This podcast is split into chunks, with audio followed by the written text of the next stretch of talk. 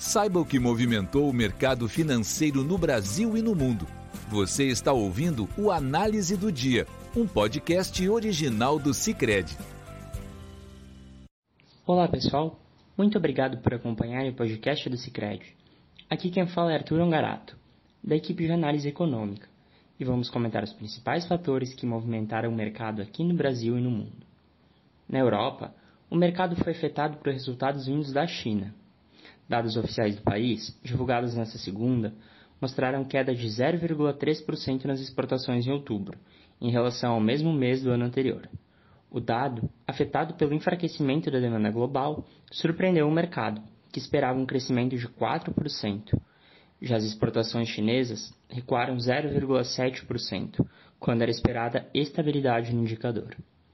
Em discurso hoje, a presidente do Banco Central Europeu, BCE, Christine Lagarde, afirmou que a zona do euro está em estágio relativamente avançado para explorar a eventual adoção de uma moeda digital de Banco Central, CBDC, na sigla em inglês. Embora não tenha comentado sobre política monetária, vale lembrar que na última sexta, Lagarde destacou que o BCE seguirá firme no combate à inflação. Já o presidente do Banco Central da França e membro do conselho do BCE, François Villeroy de Gallial, advertiu que poderá levar até três anos para que a inflação esteja sob controle na zona do euro e que ela deve atingir seu pico no primeiro semestre de 2023. Segundo ele, o BCE continuará a subir juros enquanto o núcleo da inflação seguir avançando na região. Neste contexto, as bolsas europeias encerraram o dia sem sinal único. O índice europeu Stock 600 registrou alta de 0,32%. Em Londres, o FTSE 100 fechou em baixa de 0,48%, enquanto em Frankfurt o DAX subiu 0,55%. Por fim, em Paris, o CAC fechou estável. Nos Estados Unidos, o mercado opera em compasso de espera para as eleições de meio de mandato, no dia de amanhã, e para a divulgação dos preços ao consumidor, CPI, na sigla em inglês, que deverá direcionar a política monetária do Federal Reserve, Fed, o Banco Central Americano, e será divulgado nesta, nesta quinta-feira. Para a eleição legislativa americana, que vai eleger todas as 435 cadeiras na Câmara e 35 das 100 cadeiras no Senado, pesquisas indicam vantagens para o Partido Republicano. Caso isso se confirme, o governo do democrata Joe Biden será obrigado a moderar sua agenda econômica.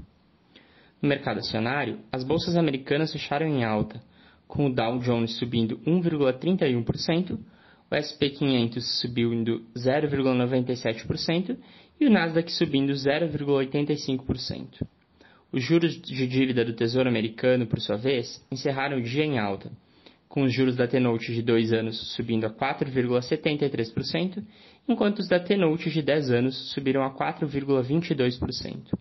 Quanto ao câmbio, o índice DXY, que compara o dólar com uma cesta de moedas estrangeiras, caiu 0,61%.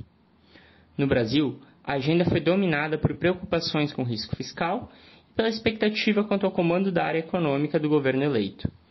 Também em destaque, uma ação popular com pedido de bloqueio de dividendos da Petrobras, que na quinta-feira passada decidiu, através de seu conselho administrativo, adiantar pagamentos que seriam feitos em dezembro e janeiro. No câmbio, após perdas acumuladas de 5% na semana passada, o dólar registrou alta de 2,19% em relação ao real, cotado a R$ 5,17. O petróleo, por sua vez, encerrou o dia em queda. As perdas, pressionadas pela já mencionada preocupação com a demanda chinesa, foram limitadas pelo enfraquecimento do dólar. O barril de petróleo WTI para dezembro caiu 0,88% a 91 dólares e 79 centavos. Já o Brent para janeiro baixou 0,66%, a 97 dólares e 92 centavos. Neste contexto, o Ibovespa teve forte queda de 2,41%, fechando a 115.303 pontos. O destaque negativo ficou com a Petrobras, que apresentou queda de 4,06% nas ações ordinárias e 3,81% nas preferenciais. Já as taxas do, dos contratos de depósito interfinanceiro, DI, tiveram forte alta. A taxa para 2024 subiu, subiu para 13,03% contra 12,94% na sexta. Para 2025, subiu para 11,91% contra 11,72% na sexta. Já para 2027, subiu para 11,73% contra 11,46% na sexta-feira. Para o dia de amanhã, o destaque é a divulgação do Índice Geral de Preços pela FGV. Com isso, pessoal, encerramos nosso podcast de hoje. Obrigado por estarem nos ouvindo. Esperamos vocês amanhã. Você ouviu o Análise do Dia, um podcast original do Cicred. Até a próxima!